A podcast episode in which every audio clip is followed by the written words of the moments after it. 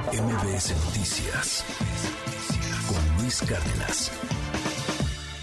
Y pues ahora queremos tocar base eh, sobre otro tema que nos ha preocupado en los últimos eh, días, semanas, por supuesto también hasta años, porque recientemente les platico que la organización Artículo 19 presentó su informe anual y entre tanta información quizá no nos detuvimos a analizar pues eh, estos datos tan eh, pues preocupantes que arroja este informe denominado Voces contra la indiferencia, porque habla sí sobre el periodismo, sí sobre los ataques a la libertad de expresión, pero también habla de, de otro fenómeno que pues también ya es el espionaje, de lo que es las violaciones a, a distintos derechos humanos y bueno, el acceso a la información también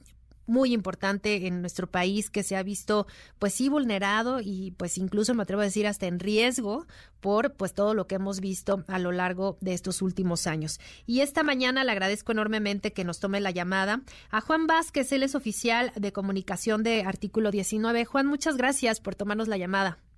Muchas gracias a ti,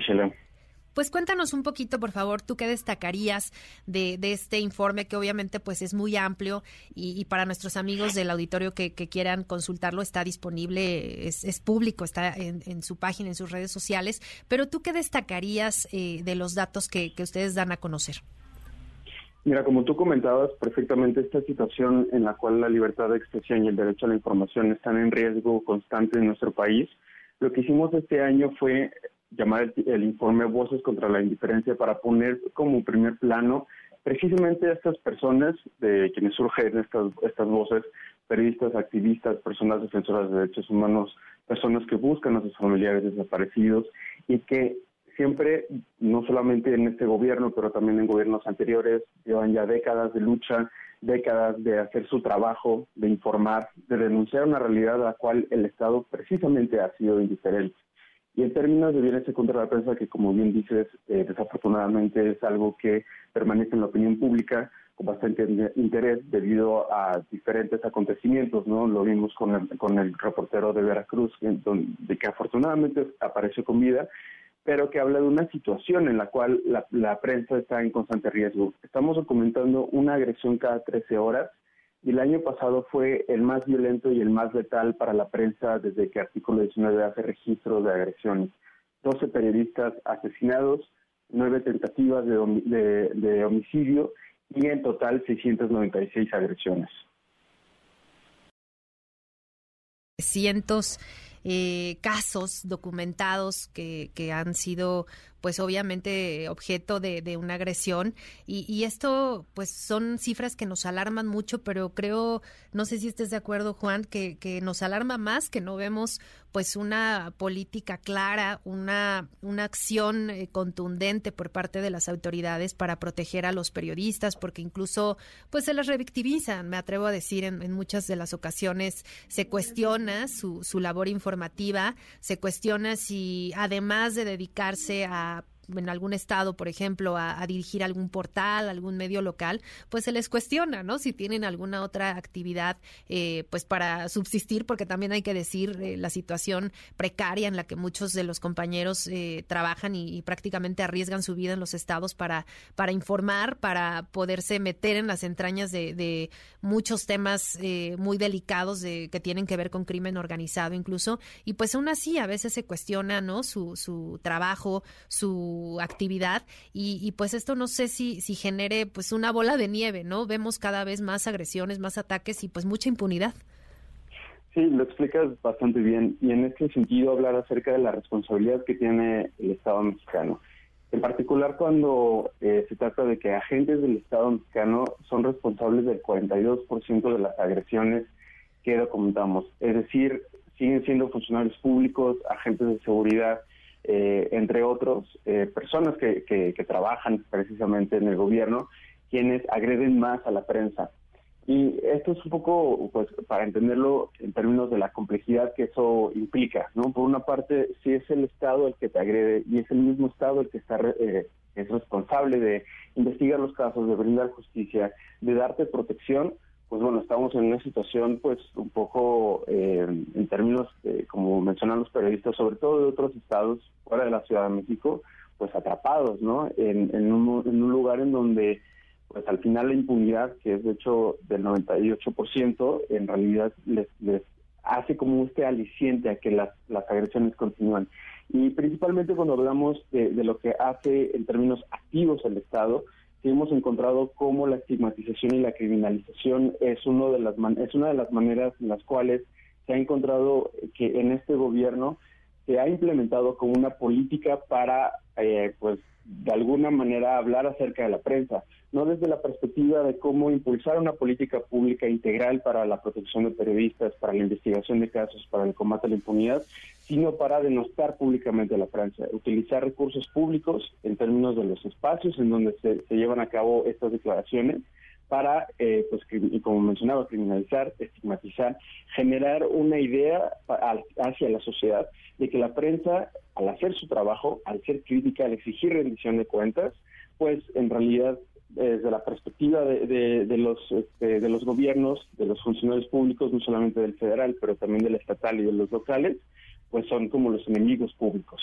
Totalmente. Y, no sé también eh, la parte que nos ha llamado mucho la atención de, este informe y bueno, pues en general de lo que hemos visto, pues es este asunto del espionaje, ¿no? Esto que antes pues era un, secreto a voces, ahora lo vemos con pues con mucho más eh, pues transparencia, diríamos, a través de, esta información que se dio a conocer en, su momento de los archivos de, Guacamaya, de que pues ya no es un secreto el tema de, del espionaje, eh, existe, está ahí y, pues esto genera también pues eh, mucho temor, ¿no? Entre, entre varios de los eh, periodistas, sobre todo de investigación, que realizan un trabajo de campo pues muy riesgoso, ¿no? Eh, con fuentes de, alto nivel de, la parte de la autoridad, pero pues también con, con fuentes de otros grupos incluso hasta criminales, para obtener información, darla a conocer, y pues esto los pone en un riesgo impresionante.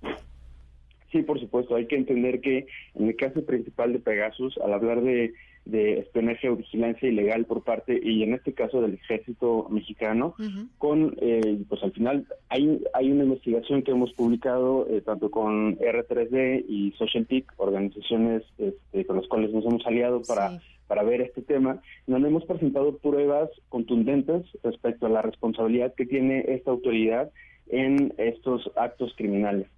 Y sin embargo, el problema está aquí en que al final conocemos que el ejército ha espiado a personas periodistas, a personas defensoras de derechos humanos,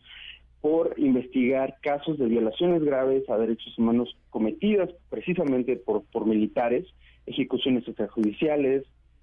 eh, actos de desaparición, entre muchos otros, eh, en donde al final pues el ejército no es transparente, eh, desafortunadamente, por las tareas que, este, que realiza o las responsabilidades que tiene. Sin embargo, ahí está un poco la, de, la, de la contrariedad al hacer pues tareas precisamente de seguridad, eh, tareas que pues al final tienen también mandos civiles eh, tendríamos que saber qué es lo que están haciendo, tendrían que rendir cuentas. Sin embargo, lo único que sabemos es esta parte. Sabemos que espiaron, sabemos que utilizaron Pegasus precisamente para cometer estos actos criminales,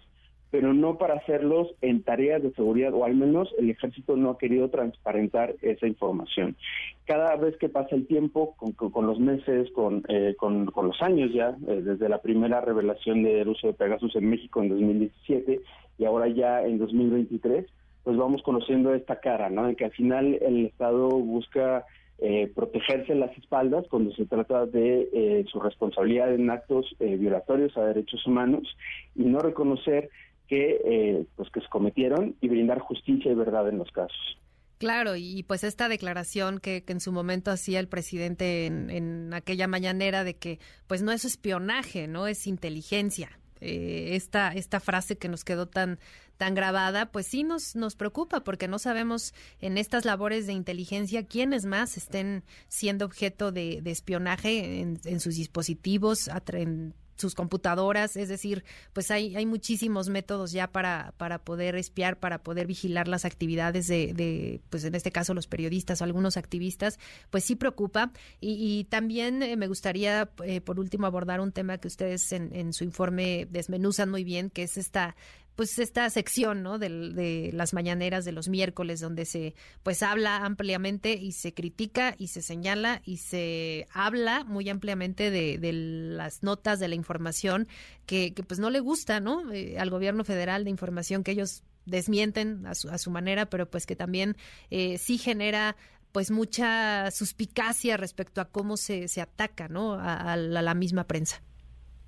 Sí, por supuesto. Justamente ya llevamos varios años en los cuales hemos estado observando cómo el espacio de las conferencias matutinas se ha convertido en un espacio, principalmente al hablar de estigmatización y de criminalización, el espacio idóneo para que entonces el Estado pueda replicar este mensaje, llegar a, pues al final, a muchísimos espacios y como lo mencionamos y precisamente la razón del título del informe es la voz, ¿no? Que, que termina, pues, eh, sometiendo a muchísimas otras voces que al final están denunciando una realidad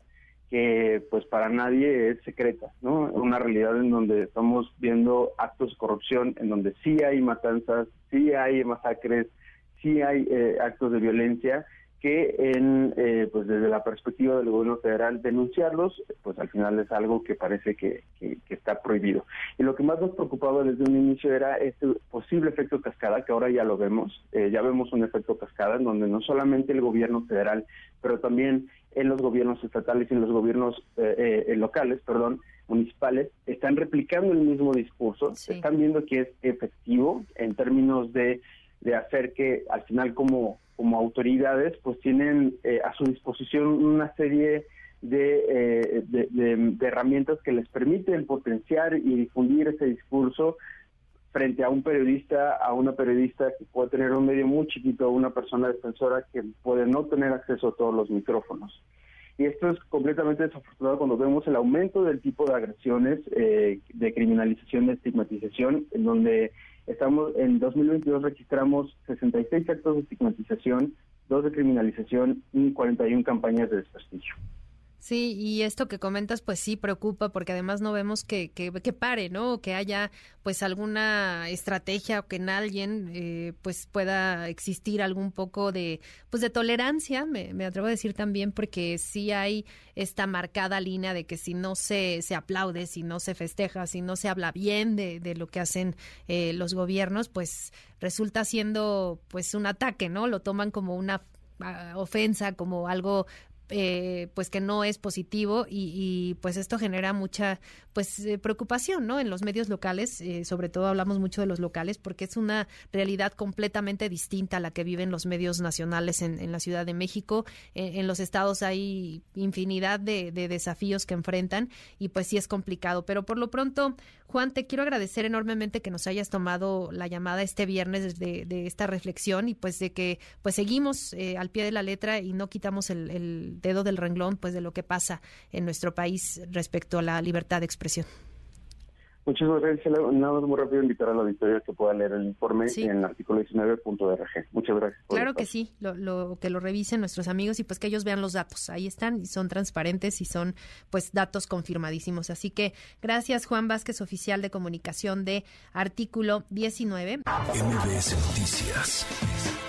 con Luis Cárdenas.